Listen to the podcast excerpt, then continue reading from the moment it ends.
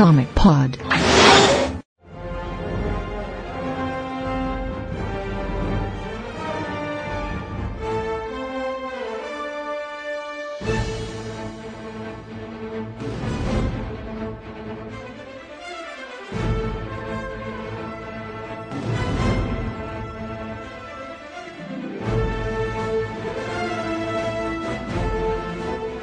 What's up, porque eles estão conhecendo mais um Coin Pod. Esse é o número 23, eu sou o Matheus Kajima. E venham comigo se quiserem sobreviver. Eu acho que você pegou o tema errado. Ah. e é venham comigo se quiser viver, hein? Ele tá na pilha do filme Terminador do Futuro. Tá aí. É, que tem um pouco a ver também com o que a gente vai falar. Será o Cable o John Connor? Né? É um baita filho da puta. o braço dele ele estaria mais pra 800. É meio termo. Que é autocôndria e, na minha opinião, John Locke e o professor Xavier são a mesma pessoa. Pode crer, ó, os dois são careca, os dois ficaram paralíticos, voltaram, ficaram paralíticos de novo, voltaram de novo, os dois morreram e voltaram. É a mesma coisa. Aqui é o Luiz, puta merda. Eu não entendo nada da história da X-Men mesmo. Aqui é o Vlad e o meu poder mutante é conseguir entender a cronologia dos X-Men. Caraca, mais foda que eu vou ver. Não. Aggressive. Então, caros corriqueiros, nós vamos falar de uma saga dos X-Men, Complexo de Messias, e a gente volta depois dos minutos.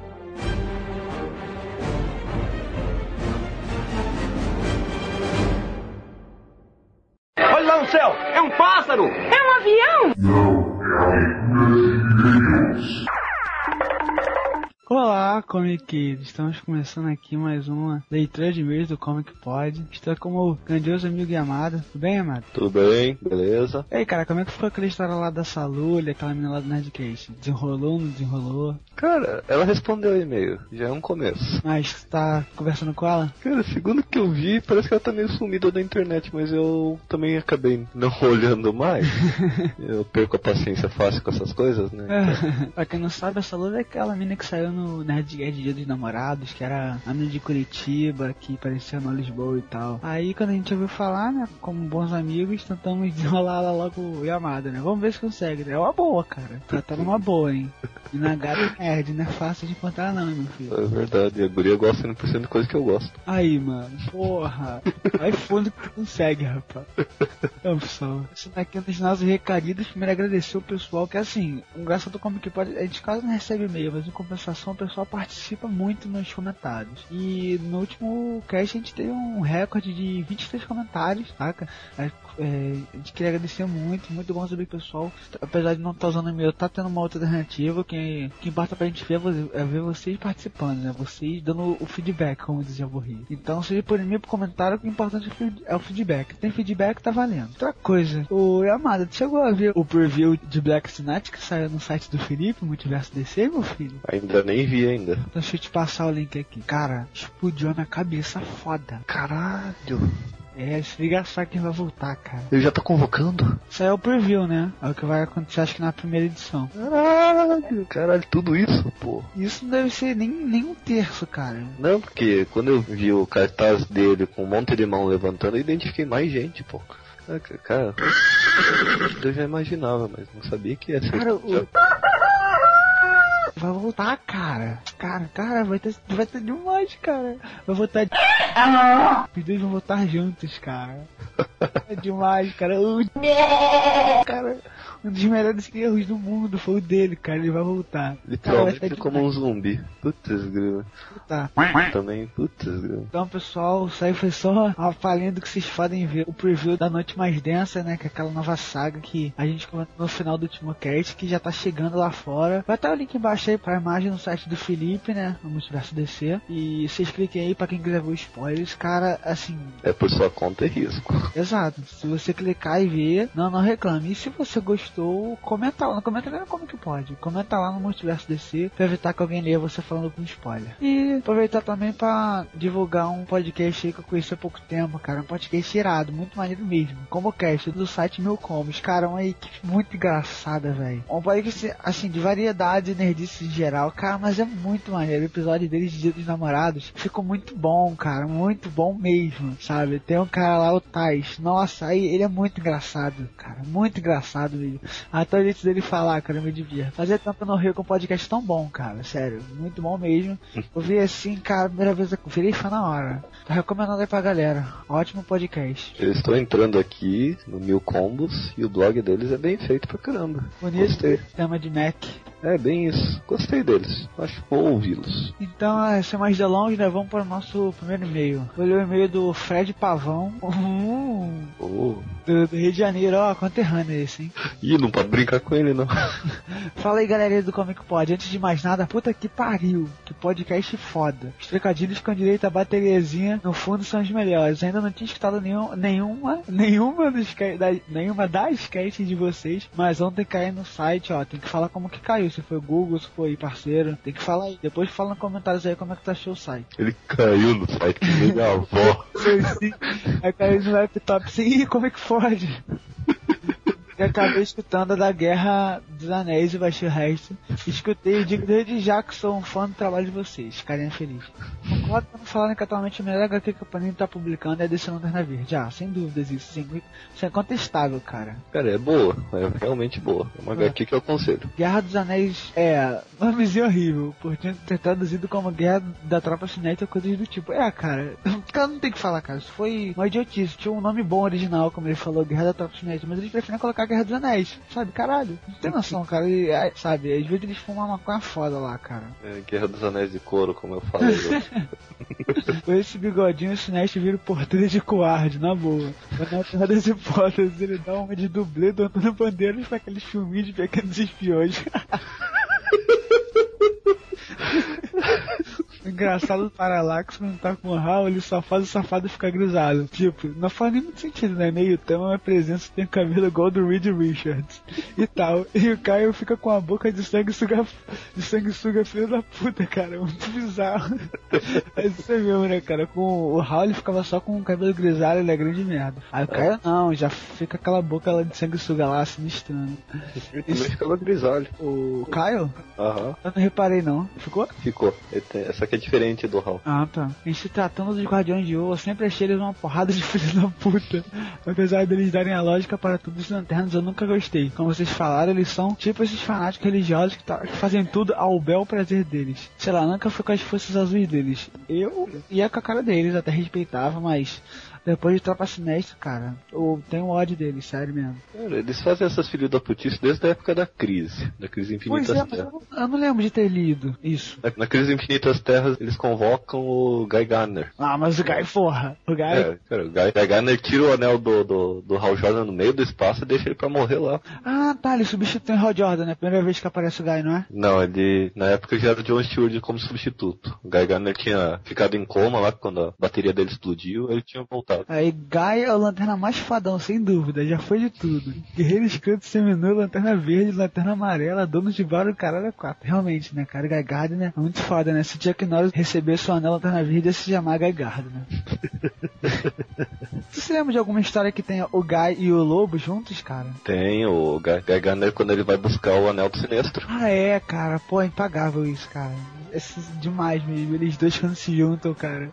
Melhor história. Ah, sim. Uma boa sugestão é fazendo um comic pode sobre o Alan Scott, boa. É uma Boa boa. opção mesmo. É um bom tópico e tal, ou até mais. Podiam fazer um sobre cada lanterna da 2814, pra quem não sabe o setor da Terra. Guy, Kyle, Hal e John. Ia ser legal levantar essa questão do Alan ser meio que uma lanterna clandestina, sabe? Ele não é bem cadastrado na tropa. Eu achei ele descobriu a bateria separado. É uma É que história. a bateria dele é um fragmento do coração estelar. Isso. Que era, na verdade tem a ver com os guardiões. Os guardiões reuniram toda a energia energia de magia remanescente no, no universo. Um pedaço, um fragmento caiu na Terra. Aí foi, foi feito dele uma bateria. O Alan Scott encontrou essa bateria. Ah, tá, tô ligado. Bom, acho que por hoje é só. Tô esperando ansiosamente a próxima podcast. Um abraço! Tipo, tu se ligou que é uma coisa dele que é bem parecida comigo, né? O quê? Dico de dislexia, né?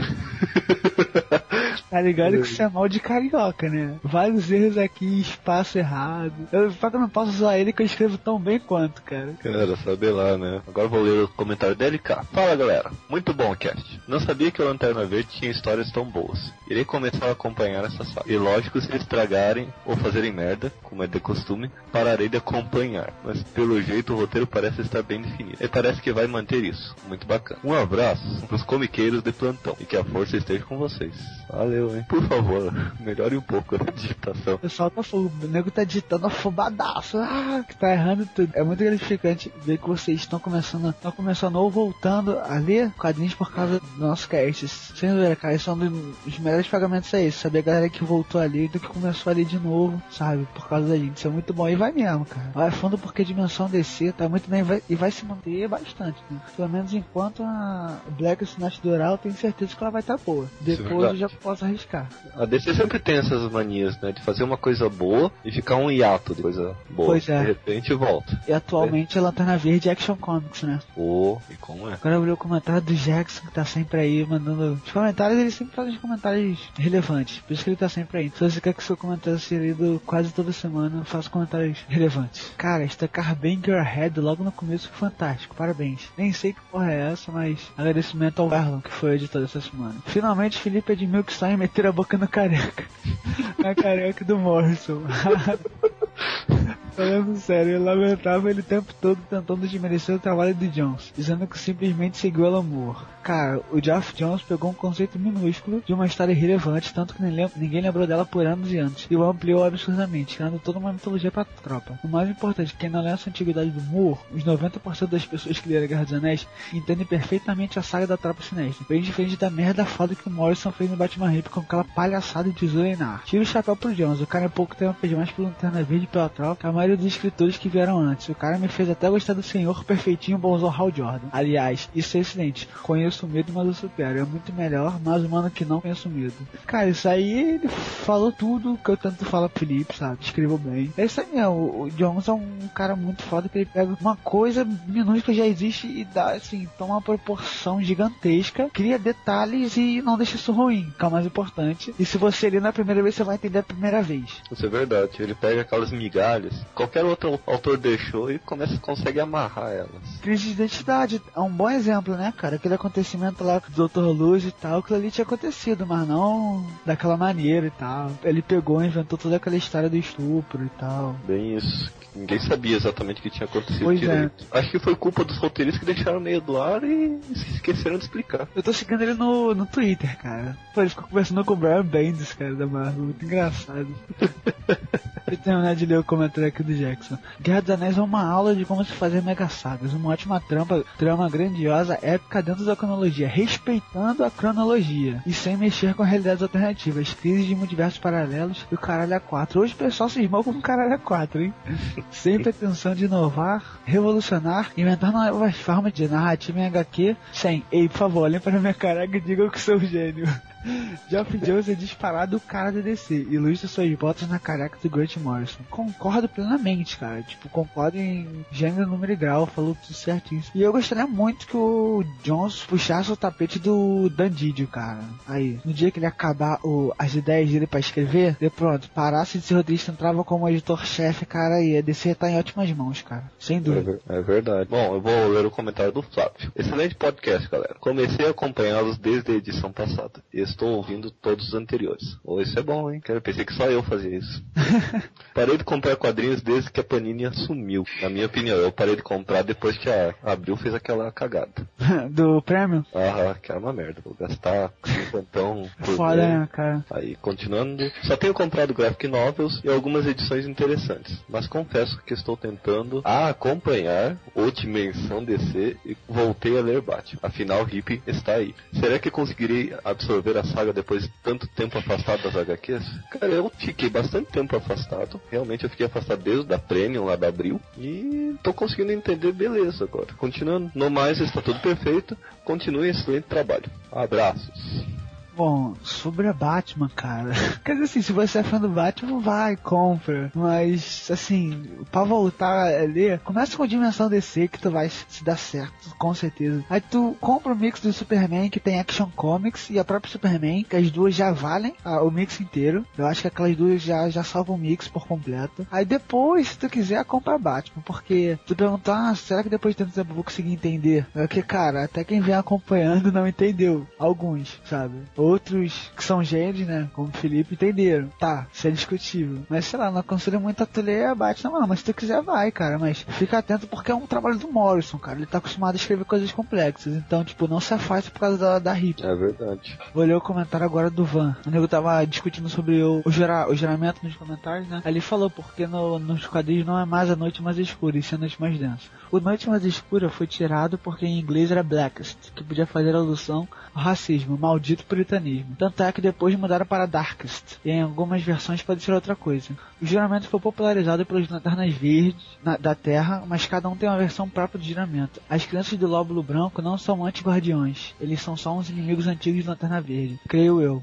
Poder Amarelo tinha como guardiões os membros mais altos da tropa sinestra. As crianças não tinham nada a ver com o Poder Amarelo. Um último detalhe que achei muito interessante é como Zé Ninguém, como o Sinestro conseguiu criar algo tão grande só a partir de uma coisa minúscula. Era o poder de um único anel que ele tinha. Parece que a DC está revisitando seus personagens antigos. O de Libra, que era um vilão antigo, tendo um papel importante no final. Esse final aí de pegar os personagens antigos, concordo. A DC tá acertando isso de pegar bons, né? Vamos fechar no bons personagens antigos e trazer de volta. Um desses foi Sinestro, outro foi o Calculador mais cedo, o Dr. Luz no passado também, sabe? Acho que esse negócio de pegar bons personagens e, e usá-los direito é uma parte muito boa desse. O Libra também, sabe? É um personagem que foi muito bem utilizado no seu retorno. Acho que não, ele antigamente fez uma participação pequena, sabe? Mas agora ele voltou, voltou muito bem. Só, só o, chegando o personagem em si, na crise final, um dos melhores personagens da crise final, cara. É muito legal ver ele, ele dando de pastor de igreja, muito, muito irado mesmo, sabe? Mas. Mas é verdade, a DC ela tá fazendo certo, de pegar personagens antigos, não só vilões antigos, personagens antigos, revivê-los de uma forma certa. É, né? Sociedade da Justiça tá fazendo isso, né? Pegou o maior galerão do, da Era de Prata e botou e trouxe de volta pra Sociedade da Justiça. E ficou bem. É verdade. É... Pelo menos estava bem até a saída do Geoff Johnson. né? Depois da saída dele, eu não sei como é que ficou a história, mas até antes estava ótimo. Então, pessoal, eu acho que é isso, né? Ficou meio grande leitura de mesmo, mas espero que tenha sido divertida pra todos. Ah, é. Uma coisa que eu esqueci. O pessoal tava discutindo aí qual era o, o juramento certo. Seguinte, a tradução do juramento da tropa no desenho ficou diferente da dos quadrinhos. No desenho era aquela que o Erlon colocou como vírgula sonora. A dos quadrinhos é a seguinte, que foi até que o Vlad falou. Que eu até gravei uma vez quando eu vi na Wizard, eu gravei e nunca mais esqueci. No dia, mais claro, na noite mais densa, o nosso garante a minha presença. Toda aqui persegue mal a Adjanar, quando a luz da vem cantar. Então é isso, pessoal.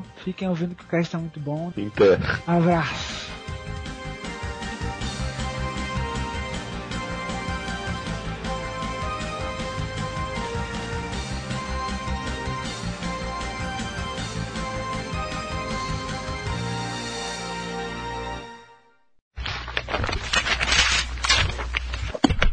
Começando mais um Nas Bancas, eu sou o Vlad, tô aqui com Yamada hoje. boa noite, eu sou. E hoje a gente vai falar sobre a história do universo DC, um especial lançado pela Panini agora, escrito pelo Marv Wolfman e desenhado pelo Jorge Pérez, a história principal, e a segunda história, desenhada e escrita pelo Dan Jurgens. O Gilbert teve uma fase muito boa no cinema overall. A história principal do Marv Wolfman é, na verdade, uma continuação da crise nas Infinitas Terras, porque a crise alterou todo o universo, reuniu o multiverso num universo único. E essa história, ela serve para contar a história desse universo único, como as coisas aconteceram nesse universo novo, que, na verdade, hoje já mudou muita coisa dessa época, mas essa história vale como registro histórico, né? Além de ser uma história bem escrita. Ela ser- servia muita, muitas vezes também para o fã não se perder na história. Quando teve a mudança da crise, muitos personagens tiveram a cronologia ou alterada ou totalmente zerada. E esse guia, lembra que tinha um pequeno guia naquela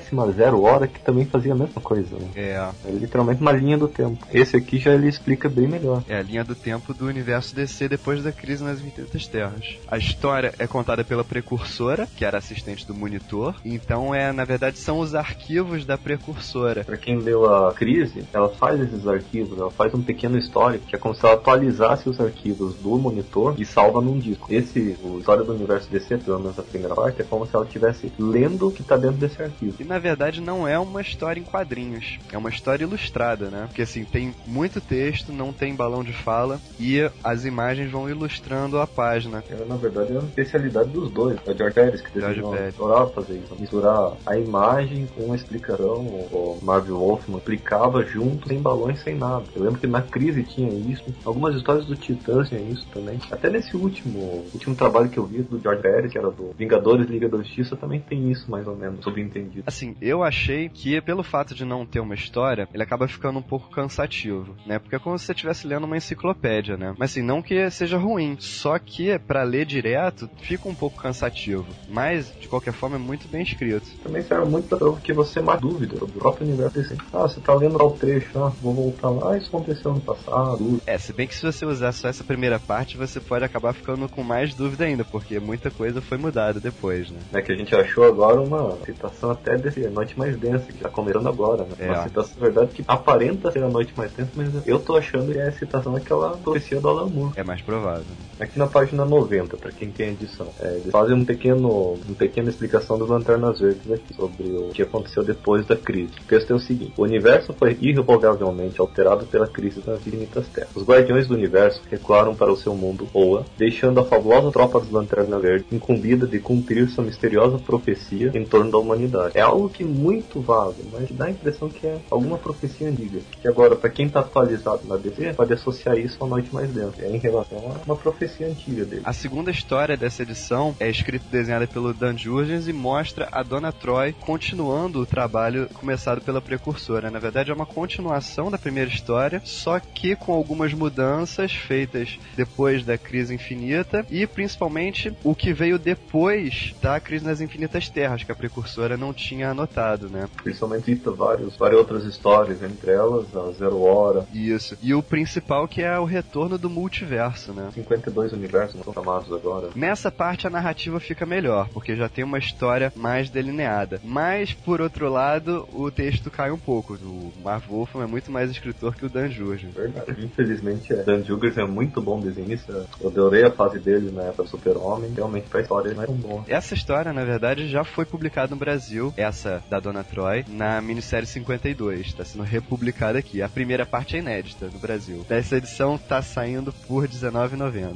E não é um preço tão caro. Não, pra quantidade de páginas dela. não. Na verdade, de páginas eu consideraria que ela é quase metade do preço de uma HQ do mesmo tamanho. A qualidade das páginas, a diagramação dela tá muito bem feita. Você não tem aquele problema de estar com a página solada no meio. É. Você tem algo encadernado. É algo que a Panini caprichou. né? E a segunda revista de hoje é a Invasão Secreta número 3, escrita pelo Brian Michael Bendis, desenhada pelo Daniel Francis Yu, continuando a história da Invasão Secreta. Né? Essa edição eu achei melhor do que a edição 2, da edição 2 eu achei meio caída. Essa melhora um pouco, apesar de não conseguir voltar ao nível da primeira, mas tá um pouco melhor. E a principal história dessa edição é o ataque dos Super Screws a Nova York. Eles lutando contra os Jovens Vingadores e a Iniciativa. E também continua a história dos Vingadores lá na Terra Selvagem, lidando com aquele grupo de heróis que podem ou não ser Screws, né? Mas o que salva essa edição pra mim é a conversa da Mulher-Aranha com o Tony Stark, que é sensacional. Vale a edição inteira. A capa tem essa, essa conversa. É, é. Uma insinuação meio estranha né? na conversa. Quem é brasileiro das antigas vai lembrar aquela piadinha do beijo da Mulher-Aranha. E essa edição ainda tem duas histórias enche linguiça, né? Sempre, né? Sendo que a primeira é muito boa. Uma história que mostra o Magnum atual conversando com o Fera, que saiu da nave Screw. Então é o Fera de muitos anos atrás, né? Da época que ele fazia parte dos Vingadores. Os dois eram muito amigos dos Vingadores, né? Pra quem leu essa época, sabe que eles formavam uma boa dupla. Então essa história é muito boa. A segunda é ridícula, enche linguiça total. Sempre né? Até normal ter essa historinha enche linguiça. Não tiver, você tá estranho. A Panini não costumava fazer isso não. Nessas edições especiais, ela não tinha botado não. Nem no, na Guerra Civil, nem na Hulk contra o Mundo, que sempre teve histórias paralelas, ela nunca colocou nos especiais não. Sempre saiu separado. Agora eles resolveram fazer isso. Mas enfim, a edição tem 50 páginas e custa 6,50. Também é outra coisa barata. Isso que eu tô gostando da Panini, né? A Panini tá criando algo de qualidade pra HQ, algo que realmente, na minha opinião, tá respeitando um pouco o fã. E é algo que não é tão caro. É carinho, assim, dói no bolso, tem pouco. Você coleciona uma HQ por vez, até que vai. Pelo menos Você coleciona tudo de uma vez. Ó. E por último, eu queria abrir um espaço aqui pra falar de uma coisa que não tá nas bancas, mas tá nas locadoras, que é o novo filme animado da Mulher Maravilha, que eu assisti semana passada e é muito bom, muito bom mesmo. Eu tava meio com o pé atrás porque eu tinha visto aquele da morte do Super-Homem, que eu achei meio fraquinho. Achei que esse fosse ser mais ou menos parecido, mas não. É muito melhor do que aquele. Depois que eu vi aquela animação do Liga da Justiça Nova Fronteira, eu realmente eu. A da Nova Fronteira ficou excelente, até porque foi feita pelo próprio Darwin Cook, que desenhou e escreveu a revista, né? E eu assisti dublado, a dublagem tá muito boa. Opa, tá Eu não consegui identificar quem faz o Steve Trevor, mas ele é sensacional. O Steve Trevor, que é um canastrão nesse desenho, é muito bom. A história consegue juntar a mitologia grega, a chegada do Steve Trevor na Ilha Paraíso e a história das Amazonas, tudo numa história só que fica muito bem montada, muito bem feita. Aliás, é escrita, o roteiro desse desenho é da Gayle Simone, né, que é um roteirista de quadrinhos. Que é bom, né? Jogar um roteirista quadrinho bom, fazer uma animação. É, a Gayle Simone faz- coisas boas, às vezes faz coisas ruins, mas nesse filme ela acertou a mão. Tá precisando, né? A gente tá carente de animação baseada em HQ boa. E tem umas partes muito engraçadas que o Steve Trevor é um canastrão e a Mulher Maravilha é tipo ultra feminista, né? Então é muito engraçado às vezes. Que o único homem que a Mulher Maravilha respeita é o Super-Homem. É. Então é isso, né? A gente vai ficando por aqui e vocês ficam com o Comic Pod 23, Complexo de Messias. E desta vez eu não estou participando. por hoje é só, pessoal.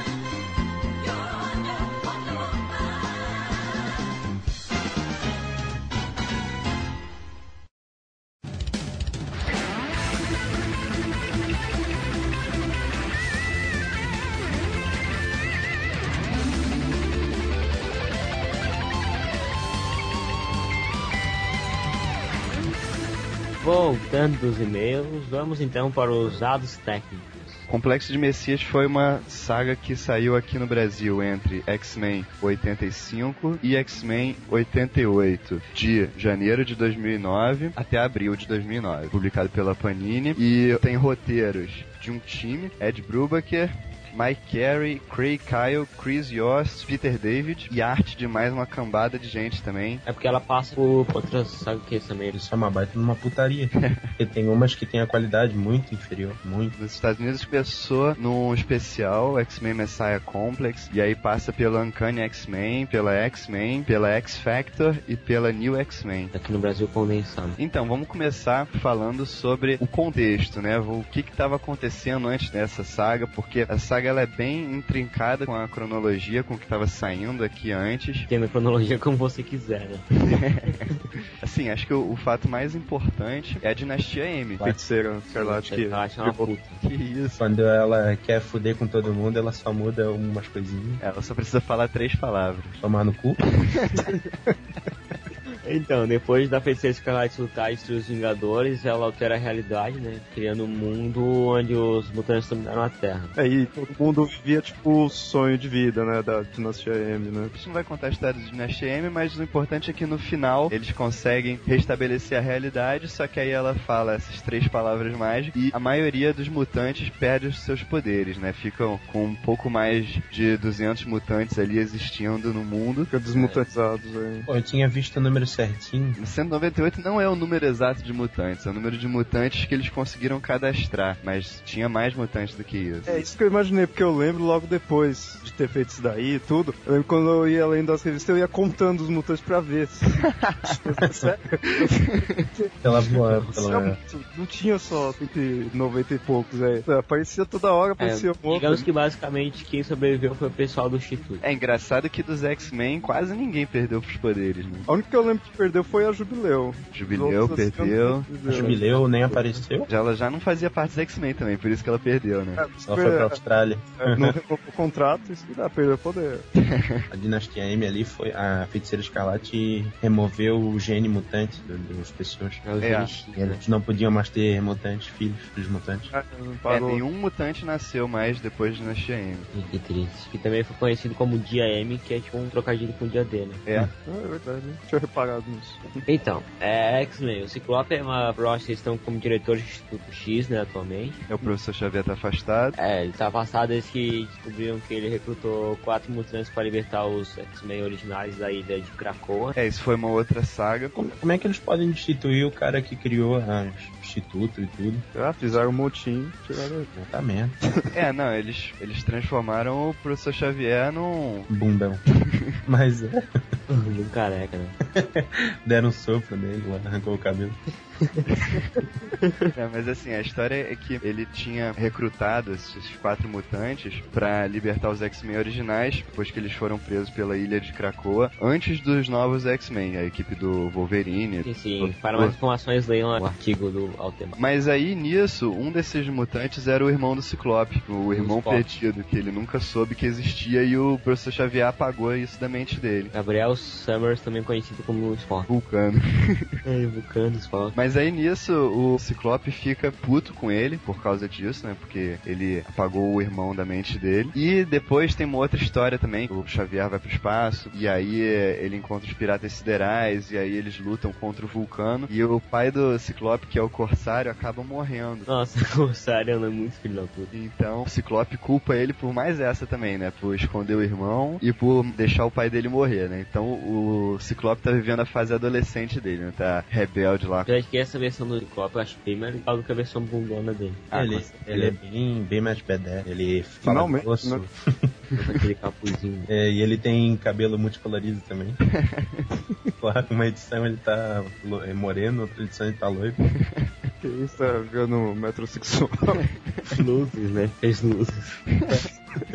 Então, a equipe liderada pela vampira, já é outra coisa, confronta os carrascos, né, que estavam caçando todos os videntes e objetos que pudessem prever o futuro. É, isso é, é antecessor direto dessa saga, né? Porque essas coisas que eles estão caçando tem a ver com o complexo de Messias que a gente vai explicar depois. E os acólitos estão junto com eles, que eram acólitos do Magneto antigamente, né? O Magneto abandonou eles e eles passaram a ser liderados pelo Êxodos. Os acólitos, é. Que estavam junto com os carrascos. É. Ah, sim, sim, sim, tipo, é Esse pessoal, né? O Gambit tá na equipe dos carrascos. Forçado. Não, forçado não, porque o que aconteceu? A vampira teve uma briga lá com uma entidade alienígena Calepata. telepata e a- acabou absorvendo essa entidade. Então ela entrou em coma por causa de todas as mentes que estavam dentro dessa entidade. A mente dela desligou, né, por causa da sobrecarga. O Tilt. E aí, o Gambit e a Mística, eles levaram a vampira pro Senhor Sinistro, que ele disse que ele podia curar ela. E aí, outro mutante importante, outro que era um herói que tá junto com os carrascos, é o Solaris. Ah, o Solaris, ele parece um homem de ferro pegando fogo. Não, o Solaris que tá igualzinho à versão era do Apocalipse dele, né? Uhum. Pra mim ele Solaris. parece um homem de ferro pegando fogo.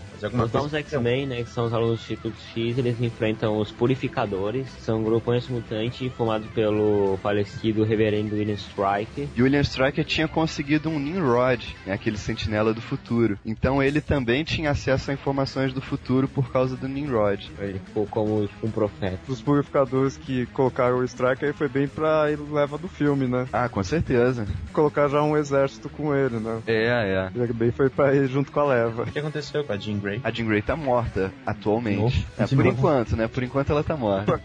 O Magneto matou ela no final da saga do Morrison. É, já, já faz um tempinho, né? Que... Já, já faz um tempo. Até que é desde aí que aí o Ciclope e a Ema, né? Tá junto. É. Eu achei mais. Não, cara, meu, já que eu tinha ouvido, deixa aí que o Ciclope é emo.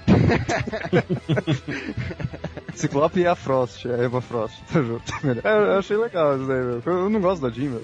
Sou bem mais a Emma Frost. Ah, Eu não gosto da Emma Frost. Eu também não gosto da. Emma Frost, não. Eu curto bem mais ela. Eu acho ela muito mais vadia. Ah, mas por isso que é legal. Por isso que eu acho legal. É engraçado, a revista Fator X, o número 1, tá ligada a Monet. Monet.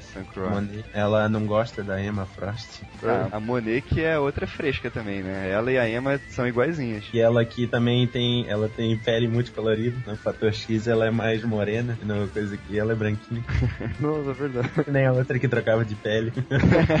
O próprio Mutante X lá, né? Que devorava os mutantes. Ele tem hora que é verde, tem hora que é cinza, tem hora que é azul. Tem hora que ele é gigante, tem hora que ele é O pequeno. Predador X. É, a Predador X. Cara, eu achei que tosco ele, né? Não, não curti. Cara, eu não tinha ideia, né, dele. Não tinha visto em outras. Vi nesse daí. Eu achei que foi uma coisa inútil nessa história, nessa saga. Não, assim, é- ele foi essencial pra algumas coisas que aconteceram, mas de- de história por trás dele não tinha nada. Ah, meu, eu só parecia ele andando, andando, andando. Aí Fica esperando, né? Alguma É. coisa pela fase. eu esperava que juntasse de algum jeito, você só juntou na. pra comer o Wolverine, depois o Wolverine ir lá e destroçar ele, sabe? Só ficou. Ele, É. come, ele Nossa. come uns aleatórios também, um tal de Pepper e um... Ele mata os caras aí. Esse Predador X que a gente tá falando, ele surgiu na revista dos novos X-Men. Ele é do mesmo lugar da X-23, né? Ele foi criado pelos mesmos caras que criaram a X-23. E a pele dele é aquele o mesmo metal do, do corpo da Mercury, né? Que é uma, uma dos novos X-Men. É interessante a gente falar da X-23 também, que é a- aquela clone feminina do Wolverine, que integra os novos X-Men. Como que sai aquela garra do pé, meu? Muito bizarro. Mesmo jeito que sai a garra da mão.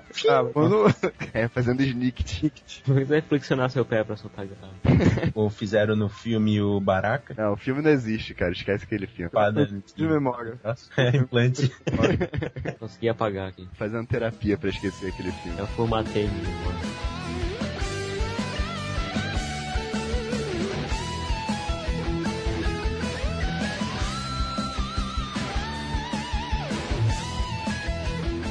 Vamos começar a falar de Complexo de Messias. Na primeira parte de Complexo de Messias, aparece os X-Men indo pro Alasca, Ciclope, Emma Frost, Noturno, Wolverine e o Anjo indo pro Alasca, Anjo inútil. porque o professor Xavier detectou o nascimento de um mutante muito poderoso. Na verdade, ele detecta uma fonte de energia muito forte, né, cara? Pode significar o nascimento do primeiro mutante depois da dinastia M. Na verdade, quando ele sentiu o mutante lá, a cabeça dele explodiu.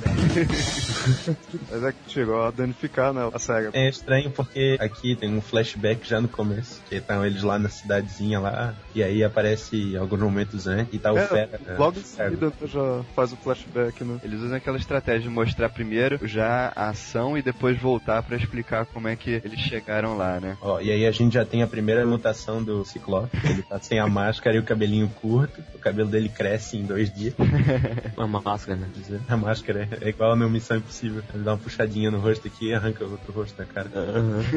Então eles chegam lá no Alasca e aí eles encontram um cenário de guerra, né? E aí eles descobrem que os purificadores estavam lutando contra os carrascos. É foi um cenário de pós-guerra, assim, né? Porque já tinha acabado quando eles chegam, né? É, mas, tipo, Já pelo acabou. que o Wolverine percebe, a guerra não fazia muito tempo que tinha acabado, sabe? Era tipo uma guerra recente. Menos de uma hora. É, e um monte de purificador morto e dois dos carrascos mortos, né? o Prisma e o Arrasa Quarteirão. Tinha muita gente também morta ali, né? Muita criança também. Né? Os É que eles purificadores mataram, mataram. mais as crianças, né? Eles invadiram a maternidade e mataram todas as crianças que tinham lá. Porque aí eles descobrem que é realmente uma criança mutante. Os purificadores estavam lá pra matar a criança e os carrascos pra capturar a criança, né? Os purificadores achavam que era, tipo, o anticristo. Os bichos mutantes é, que ia trazer a destruição da, da raça humana. É falso do reverendo lá, que teve contato com o futuro, né? Ele É, que ele teve contato com outro futuro, né? Que o Moradok, uma coisa assim, vai lá. Jamie Madrox. Eu não sei, mas ele fala alguma coisa do Senhor dos Anéis no meio do negócio. É, vai coisa assim, é o mesmo que ir ao encontro de Sauron.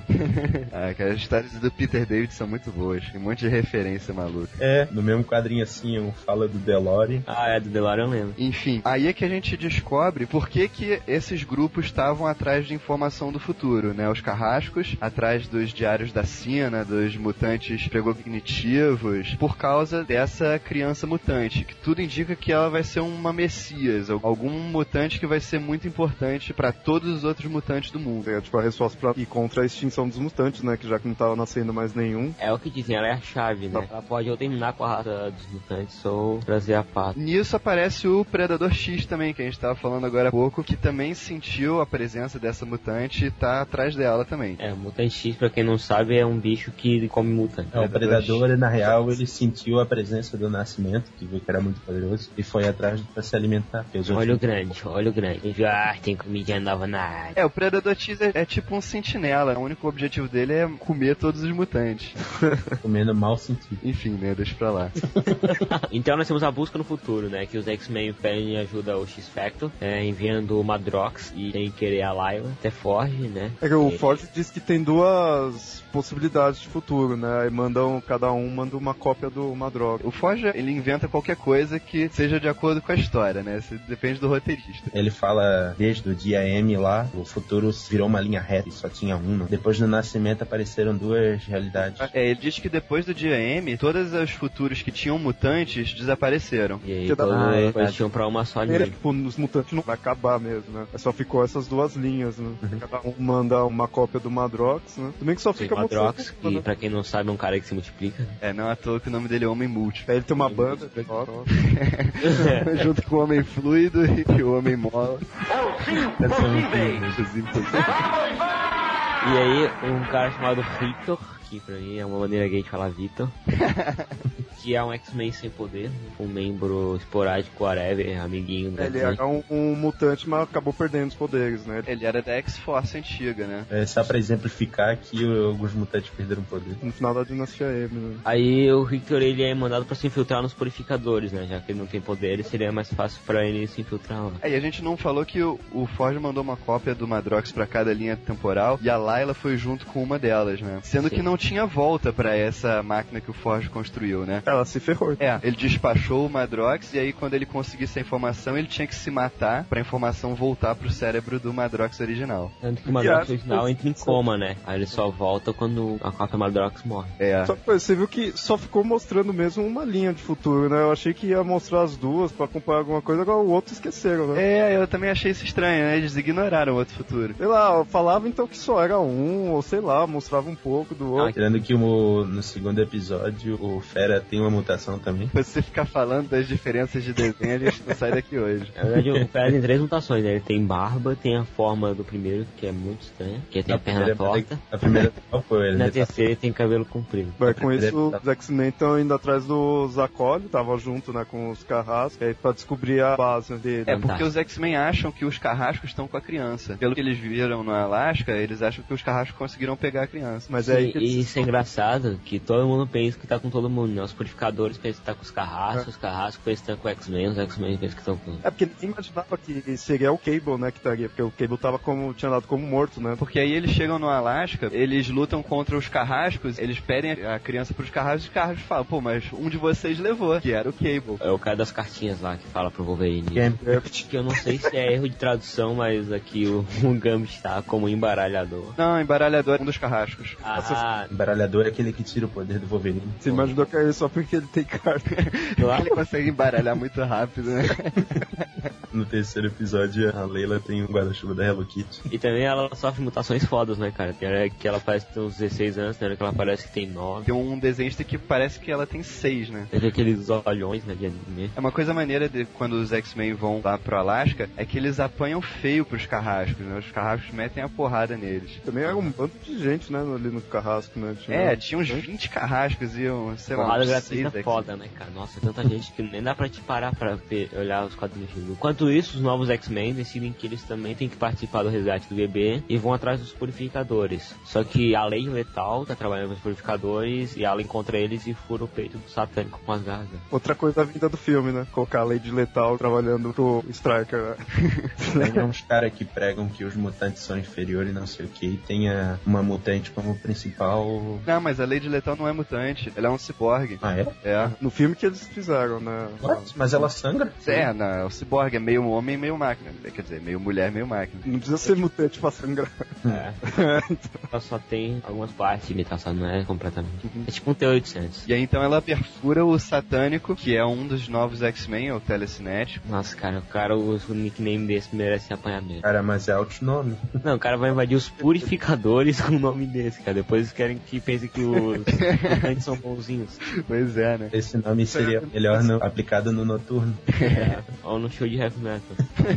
Mas o satânico é uma referência ao antigo grupo da Emma Frost. Imagina, né? Deveria ter a ver, né? Porque o poder dele não tem nada a ver, né, com esse nome, né? Ah, é porque ela era tutora dele no início, por isso que ele escolheu esse nome. Isso, na mansão X lá tá aqueles sentinelas que defendia lá, que ficava de guarda, acaba sendo dominado, né? Começa a atacar os, a mansão, começa a, a matar os mutantes, né? É, aí destrói a mansão Xavier, a mansão já foi mais destruída do que não sei o que. E aí o Ciclope vê que os X-Men precisam fazer alguma coisa e manda o grupo dele, o grupo mais selvagem, atrás do Cable. É, o, o Ciclope perde a linha geral, né? Ele pega os X-Men mais ferozes, né? Assim, mais animais, Literalmente, né? bota o Wolverine pra liderar eles e manda o Wolverine pegar o grupo e ir atrás e fazer o que for preciso. Mais animais, vírgula também, né? E tinha um cara lá que só serviu de escudo de carne. É, não, o Caliban era o rastreador. O poder dele é rastrear outros mutantes. Que ele voltou a ficar magrelo, né? Voltou. Mas Ele tava fortão, aí... O chefe Apache ele também teve umas modificações. Pô, o chefe Apache não. ah, cara, tem Apache, o nome é chefe.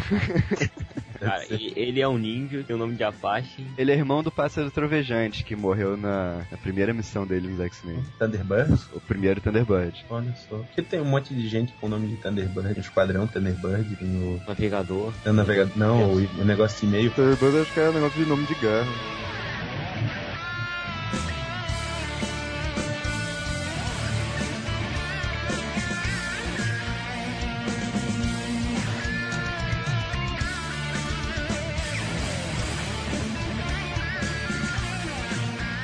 Falando da criação da X-Force, essa coisa de violência desmedida tá cada vez mais frequente, né? Principalmente na Marvel. O Buck, capitão, agora. O Capitão América agora que usa uma arma, né? Exato, tem pô- alguns que eu acho justificável, assim, até, que nem do, do Buck, com o Capitão América está mais violento, assim, eu acho que justifica, segue a história, né? Tipo, mostra bem que o Buck não é o Rogers, né? Então eu acho Sim. até que interessante. Mas agora você pegar, tipo, o X-Force, o Cable, esses assim, você vê que é requisitos dos anos 90, né? Que era bem também já violento, né? Já foi quando começou mesmo esse tipo de... É, mas é uma violência diferente agora, né? Eu Então, acho. antes eu acho que tava tipo aquela coisa meio desenfreada, meio mal feita nos anos 90, né? Quando veio o Cable, quando veio esses caras. Mas Mas ninguém agora se salvou nos anos 90. É, você tinha violência pela violência, né? Não Pela tinha nada demais. Pode sabendo transformar, tá deixando uma coisa mais séria, né? Em alguns casos, né? Era violência desenfreada até 2001, né? Torre Gêmea. É, então, acho que principalmente depois da Torre Gêmea, que a Marvel começou a ir nessa direção mais realista. Isso envolve essa coisa violência, porque é, o mundo real não é só flores, né? Que nem a gente tem aí na. Sem, sem querer desmerecer a DC, mas a DC, a- as coisas são muito idealizadas, sabe? São muito utópicas. A Marvel tá trazendo a coisa mais pra realidade. A DC ela trabalha mais com a ideia de símbolos, né? Assim,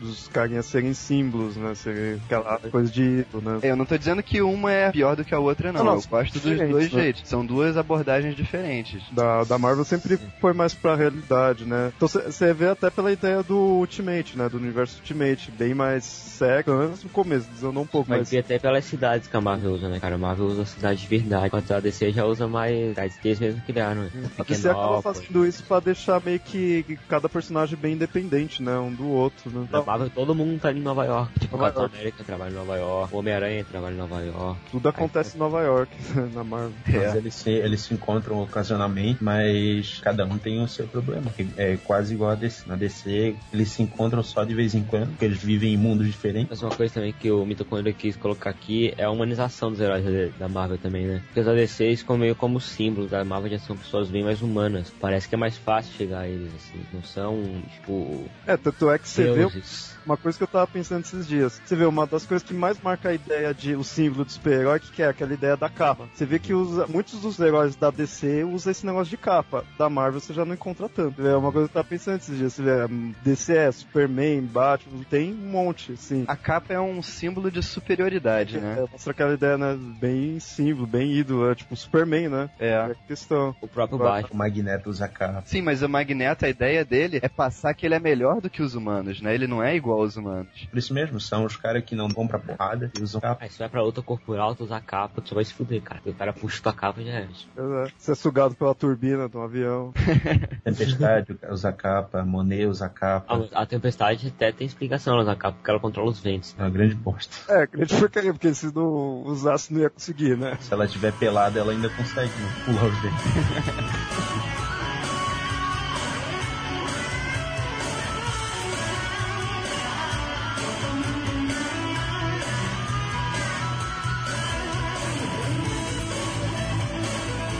E a gente tem o- também o primeiro erro grotesco de continuidade, quando a X-23 está lutando contra a Lady Letal. A Lady Letal corta um pedaço do uniforme da, da X ali, que ela fica quase com os peitos de fora. E na outra edição a roupa dela tá normal. A roupa dela se regenera também. Poder mutante, Não. tem que fazer sua roupa regenerar. É, ou a censura pode ser também. né?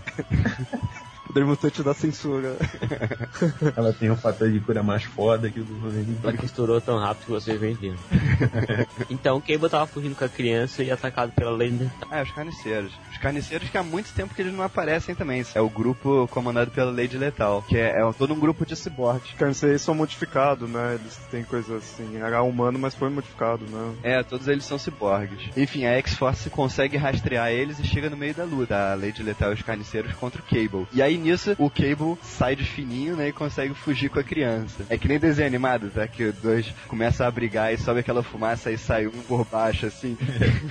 E aí o Cable ainda foge no avião dos X-Men, né? Pássaro negro. Passaram meio. Nessa luta da X-Force com os carniceiros, tem a primeira morte dos X-Men. Era baixa, né? A primeira baixa, que é o Caliban. É o Caliban é morto pelos carniceiros. Não, mas não tinha um que morreu contra o Sentinela? Há vários morreram pela Sentinela. É, No cara. Sentinelas matou um monte de gente ali. Sentinela matou um monte de gente na escola. É, na, na escola. Mas ele disse do grupo de ataque. O chefe Apache ia tomar um tiro na costa, aí o bicho feio se jogou na frente dele. Se ele ainda fosse bombado, ele não morria, viu? É, é verdade. Eu acho que o chefe Apache não morria tomasse tiro. Cara, Ele tá com uma faca na cara do Vega ali, que é foda. pô, ele dá uns ataques de faca cara. Nossa. É, qual que é o poder dele? Taca a faca. Não, ele tem sentidos aguçados. Sabe melhor onde que tá a pessoa, né? E taca a faca. Aí nisso, quando o Cable foge, ele vai até a oficina do Forge, porque ele queria uma máquina do tempo. E agora? É agora? Plot! Nisso que ele chega lá, ele encontra o Forge caído no chão e é atacado por trás pelo Bishop. A bicha do bicho. Isso que o Bishop tinha ajudado os X-Men contra o Sentinela. Oh, velho. E ele que causou aquilo, né? Foi o Bishop que controlou os Tá. sentinelas. Puta desgraçado.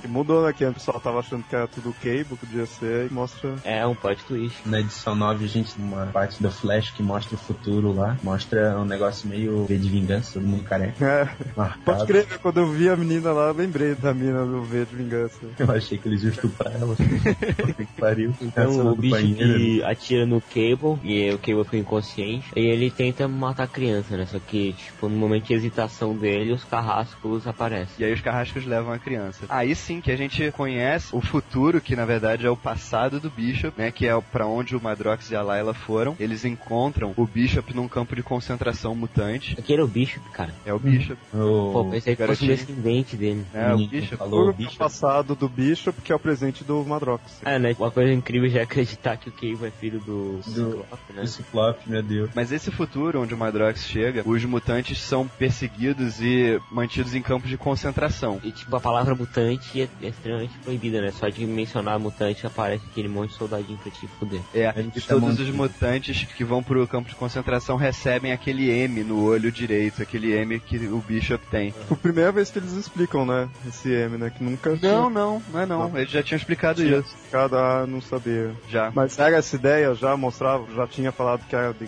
de campo de concentração tudo. A ideia era parecida com essa, não era exatamente isso não. Porque eles mudaram o, o passado do Bishop, né? Que antes não, não, não tinha mostrado nessa questão de ser campo de concentração, assim, eu não. Pelo menos eu não lembro de ter visto em outras É. histórias antigas, né? Não, os mutantes eram segregados, mas, mas não era tão hardcore quanto era aqui não. Porque antigamente, na primeira vez que eles contaram o passado do Bishop, o futuro dele foi causado por causa do massacre. Sabe o massacre? O Xavier com o Magneto. Antigamente, quando o Bishop surgiu, aí eles contaram essa história. Que o futuro dele foi causado pelo massacre. Então esse negócio do futuro causado pelo massacre não é do Cable? Não é, Não, o... é do Bishop. é do O bicho? Cable é o da Saga dos Doze. Ah, tá. E aí, depois que eles deteram o massacre, sabe, não tinha mais motivo pro Bishop fazer qualquer coisa que seja, sabe? O Bishop não tinha mais utilidade. Devia começar a desaparecer, assim. E aí agora eles inventaram um outro passado pra ele. Então agora o passado dele não foi mais causado pelo massacre, agora foi causado pela Messias mutante. Não existe paradoxo no mundo da Marvel.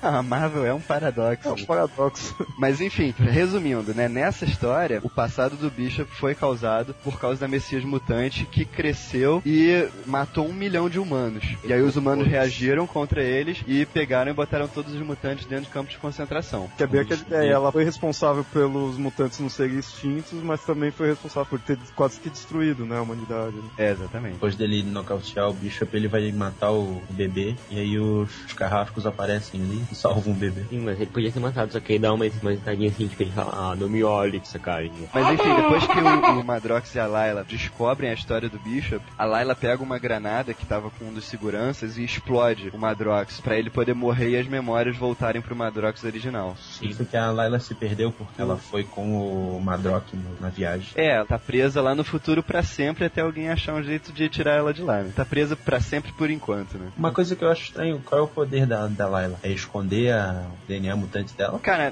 ninguém nunca explicou isso direito, mas É ela. né? O Assim, poder- sempre que alguém pergunta pra ela, ela fala, eu sou a Layla e eu sei das coisas, sabe? Ela é tipo uma precognitiva, ela tem algumas visões no futuro. Uma coisa, e da onde que ela veio? Ela veio no negócio da dinastia M, não foi? Ela veio da Dinastia M. Tô meio assim se essa criança aí não é ela, hein? Porque você viu que é uma, é uma menina. Pode ser, pode ser. Eu fiquei imaginando isso daí. Pode ser a Jean Grey, cara. Não, Jean Grey não. Eu acho que não é a Layla, não. Possível. Mas ela fala que o poder dela é esconder a presença dela, então não tem sentido ela ser um mutante. Ela podia ser um humano normal. Ela é bem parecida com a KPB mesmo, se vocês compararem. É, então, e dá a entender que o- uma das coisas do poder dela é conseguir esconder, né? Mas se o poder dela for só esconder, é o pior poder do mundo. Eu, eu imaginei principalmente que eles estavam bem se referindo como uma menina, né? O bebê. Eles mostravam bem que era uma menina. É, Na, na real, só descobri que era menina quando Então. os carrascos pegaram o bebê. É, mas, tipo, eu acho que teria muito motivo de falar de ser menina, né? Então por isso que eu fiquei imaginando. Quando começou a falar que era uma menina, criança ali, eu. Se foi ela mesmo, ela matou mi- um milhão de, de seres humanos no mínimo, então, ou ela não sabe o, o poder dela, É, ela crescer pra ela se adulta, né, cara? Não ela se tornar só maior. Que a maioria dos poderes aparecem na puberdade, né? mas tem uns que já nasceram com ele. né? Os que devem ter nascido já assim são esses que têm mudança na aparência, né? São noturno, né? Então vamos lá, Cable pede ajuda pro Xavier, né, pra encontrar a criança. Antes disso, tem meio que uma falha de roteiro, eu acho. O Bishop conta uma historinha pros X-Men que Cable matou o Ford, não sei o que, não sei o É, que. foi ladainha dele, né? É, Ah, mas a, a Emma Frost tava do lado dele, né? Se ela quisesse saber a verdade, ela Ah, eu imaginei aquele negócio, né? Tipo, mas ela tinha o porquê dele mentir, aparentemente. Então não tinha porquê também dela ler, né? Realmente. Mas é, ela não, não sai lendo a mente de todo mundo, né? Ah, Então ele explica que viu o futuro, professor Xavier, e que essa criança vai salvar os mutantes e os humanos. E aí o Xavier acredita nele, sabe-se lá por quê, e vai ajudar ele a resgatar a criança. Cable também não tinha motivo pra mentir, eu acho. O Xavier salvou ele. A gente tinha falado do Bishop, que voltou no tempo, mudou o futuro dele, o futuro dele não existe mais e ele ficou meio perdido. Que nem ele, a gente tem vários personagens, né? A gente tem o Cable, tem a Raquel Summers também. Ou seja, tem um monte de viajantes do tempo que vem pro presente e aí mudam alguma coisa, o futuro deles não existe mais, ou então eles ficam presos aqui. Faz sentido, assim, um personagem vir pro presente, mudar o futuro e aí depois ele continuar aqui. Não tinha que ir embora, sei lá. meio, tipo, já tá. Fe... Porque se ele veio do futuro, veio pra cá, ele tá com um objetivo. Fez o objetivo não tem meio que o porquê né, dele continuar. Mas se, mas se o futuro dele sumiu, como é que ele vai voltar? Vai voltar pra onde? Ah, mas sei lá, onde vai já- ter uma vida normal. Ele teria que voltar um pouco antes de onde ele saiu pra refazer o futuro dele, só que aí iam existir dois dele. Mas, é. Uma linha temporal só, ia dar um paradoxo de tempo e explodir tudo. Não, isso não dá na Marvel. Sempre tem uma saída Marvel. Se fosse assim, já era pra ter dado. É, né? Tipo, na hora que o Ciclope toca no Cable, era pra explodir tudo. Existem várias teorias essa questão de você voltar no passado e mudar um fato. Na Marvel existem todas ao mesmo tempo. A Marvel podia encaixar que nem propaganda de Mastercard, né, cara? Juntar todos os paradoxos de viagem ao tempo. Não tem preço. Tem sim, você vai, tanto que você vai gastar isso aí comprando essas edições pra entender. Preço. Tem sim.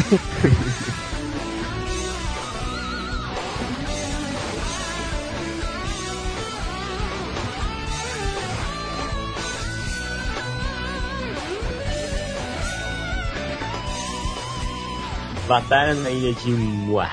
O Ir. Ah, É francês, seu burro. Que francês, cara. é na Inglaterra isso. Nem é, é, é algum É suécio. na, é na Escócia, na Nossa. verdade. Quase. Mesmo assim, Moir. Essa aí tem uma das cenas mais idiotas do quadrinho todo. O sinistro tropeça e cai na vampira e morre. Não, cara, você não entendeu. Ele não tropeçou. Professor, outra aqui. Não tropeçou. A mística empurrou ele. A mística quebrou o pescoço dele, eu acho. A mística viu que ele não ia ajudar a vampira. Ela tinha visto no- nos diários de Sina, que é um livro que prevê o futuro, que ela ia salvar a vampira com o bebê. né? Então, como eles já tinham um bebê, ela não precisava mais do sinistro. Amiga dela lá que previa, né? Que aí foi escrevendo tudo isso daí. É, amiga namorada, né? É. Pior que é. A mística tem parentesco com o Fera também, eu acho. Todo mundo é azul. É com noturno, né? É, com o É, Noturno, com a com- Vampira, com o Wolverine. A mística é pai do noturno, você não sabia não? Pai? Pai. E a mãe é quem? Ó, não se sabe se ela é pai ou mãe, né? Mas Acho que ela é. Eu quero. Ela é pai e mãe ao mesmo tempo. não, na verdade ela é a mãe. Ah, é. Não brinca. Não, mas ela podia ser o pai, olha. Podia ser. Não, mas a ideia do. Acho que era. Eu não sei se era do Claremont, mas um dos roteiristas, a ideia dele era fazer Mística ser o pai do noturno. Mas aí ele foi convencido a fazer ela sendo a mãe mesmo. Óbvio. Ah, o pai do Mas noturno. seria maneiro se ela fosse o pai. Eu- meio demônio, eu lembro uma vez que mostrou um negócio assim, uns outros seres que era estilo noturno. Que aí, se não me engano, o pai dele era. Era meio que na aparência dele também. Tinha um. Noturno normal, cara. É, mas aí colocavam um negócio meio. Não sei se era meio demônio mesmo, mas tinha um negócio meio assim. que Mostrava. Era um negócio meio tosco. Cara, essa história foi horrível, não quero nem lembrar dela. Voltando pra Ilha Muir, Moir. então os carrascos levaram a criança pra lá. Aí teve essa história da mística com a criança, né? Ela pega a criança e encosta na vampira. Só que não acontece nada. Ela pensou que a vampira fosse ficar boa, só que não acontece nada. É nisso os carrascos estão lutando com a X-Force e os X-Men, né? Que chega, chegou todo mundo ao mesmo tempo lá, atrás da criança. Era porrada gratuita. Eles não- E- enquanto a porrada tá rolando solta lá na ilha de Moir, o Predador X chega no que sobrou da mansão, tá com os novos X-Men. O coisa lá se, se destrói lá. Coisa genérica. É, coisa azul. Mas o filho da mística. Pedregulho. Pedreira. Olha ainda, né? Pedreira, é tipo pedreiro fêmea. Aí o Predador X ataca os novos X-Men, né? E não tem ninguém na mansão, só, só os alunos. E aí ele tava indo pra ala médica, né? Onde tinha um monte de gente, né? Tava todo mundo ferrado. E aí, pra evitar isso, uma das alunas, que é um dos novos X-Men, teleporta todo mundo pra onde? Moir. Lá na Ilha Muíça já tinha uns 30 mutantes se pegando, agora chegaram mais uns 15, né? Ah, o Gambit, ele fala um negócio que quando o sinistro tropeça e cai na vampira, ele fala que ele tá livre agora. O Tinha um pacto, ele era um escravo sexual.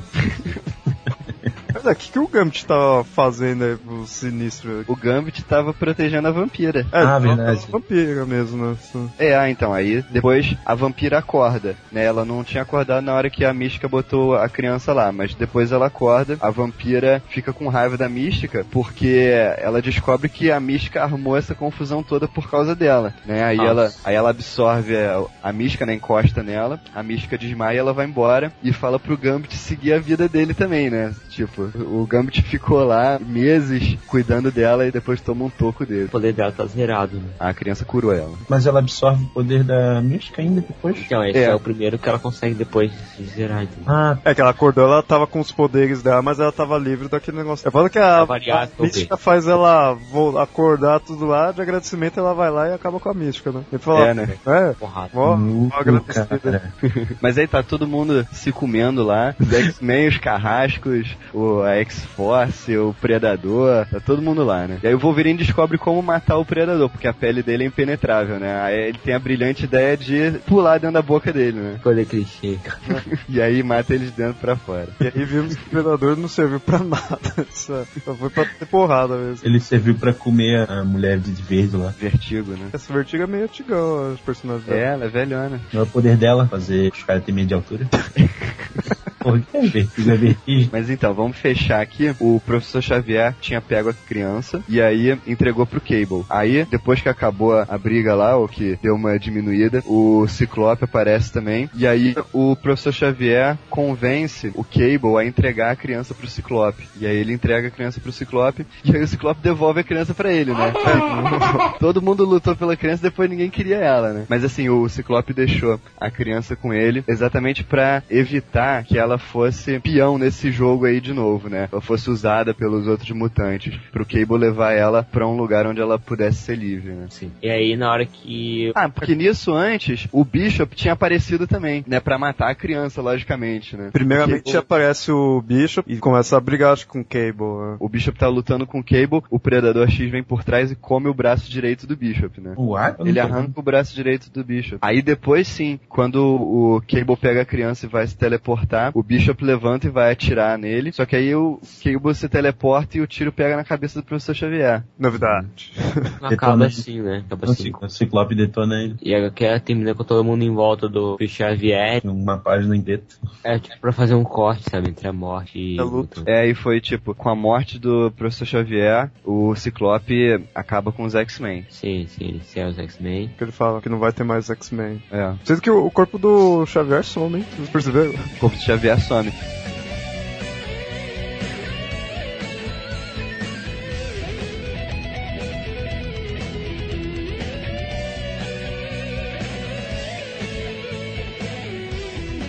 Vamos pro pós-complexo de Messias, né? O que aconteceu depois foi é, que por que o corpo dele sumiu? Porque os acólitos pegaram o corpo do Xavier, o Êxodos e os acólitos. Por quê? O Êxodos é um mutante super poderoso, ele tem poder de fazer quase qualquer coisa. Ele era da época dos acólitos, né? Quando começou, né? Ele veio daquela época. Né? A ideia dele é restaurar o Xavier, ressuscitar ele, né, restaurar a mente dele, pra ele poder liderar os acólitos. Agora que o Magneto não é mais mutante, né, eles querem que o Xavier lidere os acólitos. Ele não quer, né? O Xavier recusa. É, o Xavier recusa. E assim, como o Êxodos restaurou um pedaço da mente dele, ficaram vários buracos na- nas lembranças dele. Então, uma das revistas dos X-Men, que agora mudou o nome pra X-Men Legacy, né, X-Men Legado, é a história do Xavier procurando as lembranças dele. Então ele vai. Vai atrás do Jacob.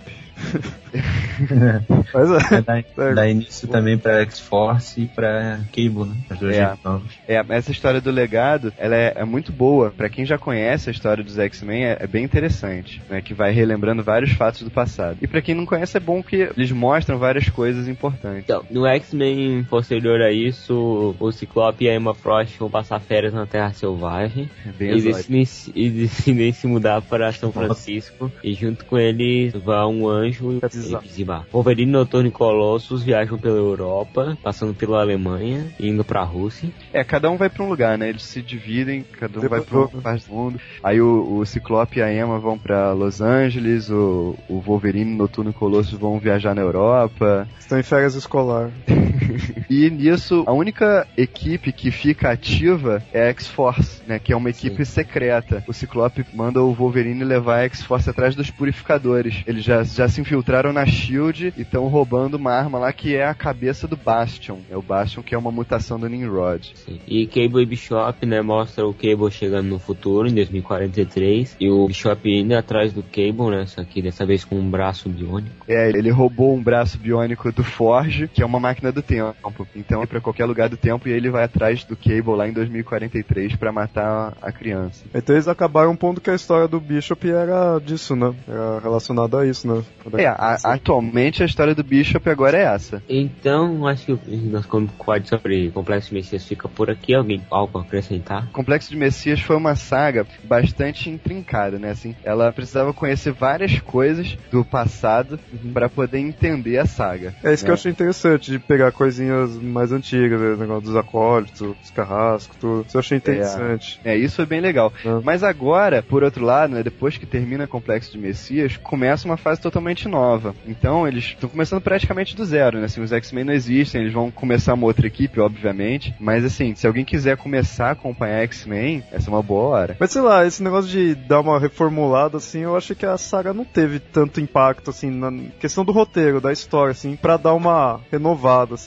Tipo, beleza, destruiu a mansão, morreu o Xavier e tudo, mas, sei lá, eu não senti um impacto, assim, pra dar uma mudada. Eu acho que já teve outras épocas que teve mais impacto e não mudou. Não chegaram a, ah, vamos acabar com os X-Men, né, vamos começar outra equipe. Eu achei que não teve tanto isso. É, eles deram uma forçada, né? É, eu achei que ficou meio. Ah, o Xavier morreu, então esquece X-Men, vamos acabar, agora vamos viver sua vida. Eu achei que ficou meio forçado, né? Uma porque o Xavier É. morre toda hora, então não. Daqui a pouco ele volta como Onslaught lá de novo. É, o Xavier Pô, não morreu, fala putz, isso vamos não. ter que acabar os X-Men de novo. Não vão achar o corpo Xavier no caixão, vão ter que voltar pra ilha. pra ele. Uau. E ele vai estar com uma cicatriz no olho. Ah, falando de cicatriz, outro negócio é o Cable. Uma edição que ele tem um X no olho direito e na outra edição ele tem quase um asterisco no olho direito. Essa é uma da, daquelas sagas pra tu começar a ter ódio de desenhista. E uma coisa, o que, que é aquela hora o Xavier consertando o braço dele? O braço dele não é aquele bagulho do vírus tecno-orgânico? É. O que, que tava consertando, meu? Cara, esse negócio do vírus fazendo curativos. tecno-orgânico é uma bagunça. É. Porque, assim, algumas histórias parece que o braço dele é, é tipo um, um braço biônico. É, E começo, outras é um vírus, sabe? Assim, não, não, não faz muito sentido, depende do roteirista. e no, no começo ele veio como com a ideia de ser um braço biônico, né? Que ele tinha É. perdido e pôs um braço ali, sem. não tinha nada demais, assim. Aí depois quis colocar o negócio do vírus tecno-orgânico. Eu achava É. legal a ideia do vírus. É, interessante. O, o Cable eu acho legal essa época, assim, que mostra que é vírus tecno-orgânico, o negócio do Ascani e tudo, né? Dava um pouco mais de história pra ele, né? Não ficava só aquela coisa do soldadinho, né? Do, do Cable, né? Do cabo, assim. Só dava uma história a mais. né? É, o Cable é, um- é outro personagem que a história dele mudou um milhão de vezes, né? No começo ele não tinha história. Dá pra confundir ele com o Justiceiro, um quadrinho ali que ele tá segurando o bebê, uma capa até. Que ele tá segurando o bebê, ele parece o Justiceiro. É a seis. Dá quase pra ver que ele tá com duas armas gigantes lá nas costas. É. É que ele era Parece- da época dos caras que carregavam arma maior que eles, né? É, ele era o principal, né, dessa época. Então a gente fica por aqui com o nosso Comic Pod sobre Complexo de Messias. Espero que vocês tenham gostado. Um minuto de silêncio pro Xavier. Mais no, Pra que ele já ressuscitou? Quando não passou nem um mês ele ressuscitou. Oh, droga. tá mais rápido as voltas agora. Na- nos quadrinhos que é vez ele vai morrer numa página já ressuscita na outra. Quem é morto sempre aparece.